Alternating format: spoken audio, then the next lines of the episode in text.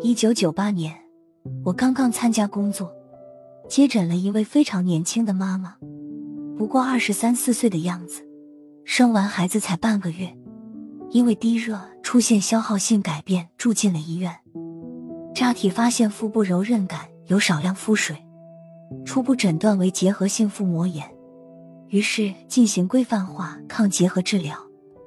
但患者对治疗没有任何反应，营养状态进一步变差。科里请来了全院专家进行会诊，专家们提出了各种诊断，但没有一个诊断能够明确。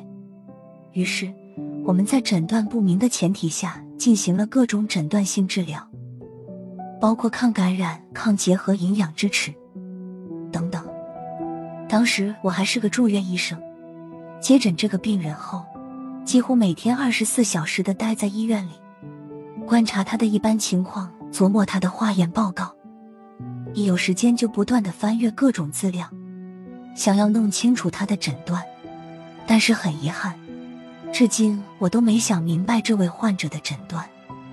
这位患者非常沉默，几乎没有什么言语。他家是农村的，经济条件不是很好，但是家里借钱也要给他治病。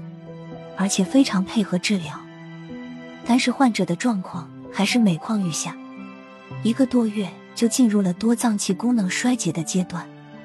上级医师签出了病危通知书，派我去跟家属交流。患者现在病情很危重，随时都有可能出意外。而且过了这么久，我们虽然请了全院的专家会诊，还是没能明确诊断。因此，所有的治疗都只能是试试看，所以治疗前景不是很乐观。希望你们家属能有个思想准备。听完我这番话，患者的爱人、父母都有点接受不了。患者的爱人低头沉默了半晌，突然就跪在了地上，嚎啕大哭：“大夫，求求你，求求你们，救救他吧！孩子那么小。”孩子不能没有妈呀！我赶紧搀他起来，我们会尽力的。但是后面的话我实在没忍心说出口。这时，患者的老母亲发话了：“大夫，其实这些天来，大夫和护士真的都在尽全力帮他，这些我们家属都看见了，我们也挺感激你们的。但现在既然你们都说他不行了，那也没办法。”能不能让他那刚满月的孩子见见他？遵从了患者家属的遗愿。事实上，患者已经进入浅昏迷状态，对呼唤、针刺、手掐都已无任何反应。所有人都很清楚，他已经临近了生命的尽头。这时，小孩子抱来了那刚刚满月的小婴儿，躺在襁褓中，睡得正香甜。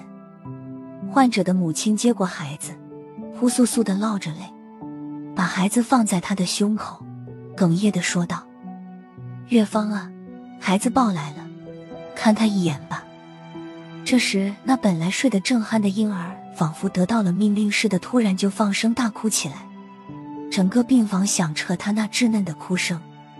奇迹般的，这个年轻的妈妈居然真的微微睁开了双眼。脸向孩子这边偏了一偏，紧接着，一滴泪水顺着他的眼角滑落在孩子的包背上，化作一滴湿湿的印记。这一场景让在场所有人无不为之动容。几个年轻的女护士也忍不住落下了眼泪。很快，他就走了。虽然家属很痛苦，但并没有吵吵嚷嚷，只是不断感慨着：“这就是命啊！”好歹孩子也算见到了妈。后来，这个患者的爱人又结了婚。巧的是，那天他陪自己的小舅子看病，竟然又是我接诊。再一次看到当年的那个小婴儿，已经长成了小姑娘，但显然承受了很多她这个年龄本不该承受的苦痛。小女孩很安静，很内向。当她的父亲告诉她。这就是当年拼尽全力抢救他母亲的医生时，他问：“我妈，当时很痛苦吧？”我回答：“不其实，他是听着你的哭声走的。虽然他很舍不得你，但他走的还算安详。女孩的泪水滑落眼角，双唇紧紧咬住，半晌，轻轻吐出三个字：“那就好。”可我已控制不住，泪流出来，一滴泪，一声痛。